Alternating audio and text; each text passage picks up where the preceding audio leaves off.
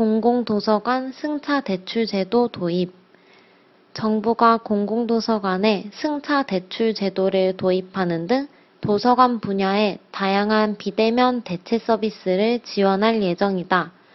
드라이브스루 형식으로 책을 대출할 수 있는 승차 대출, 도서 배달 등의 비대면 서비스가 도입되며 장애인 정보 접근권 향상을 위한 점자 자료 제작 등도 함께 이루어질 예정이다.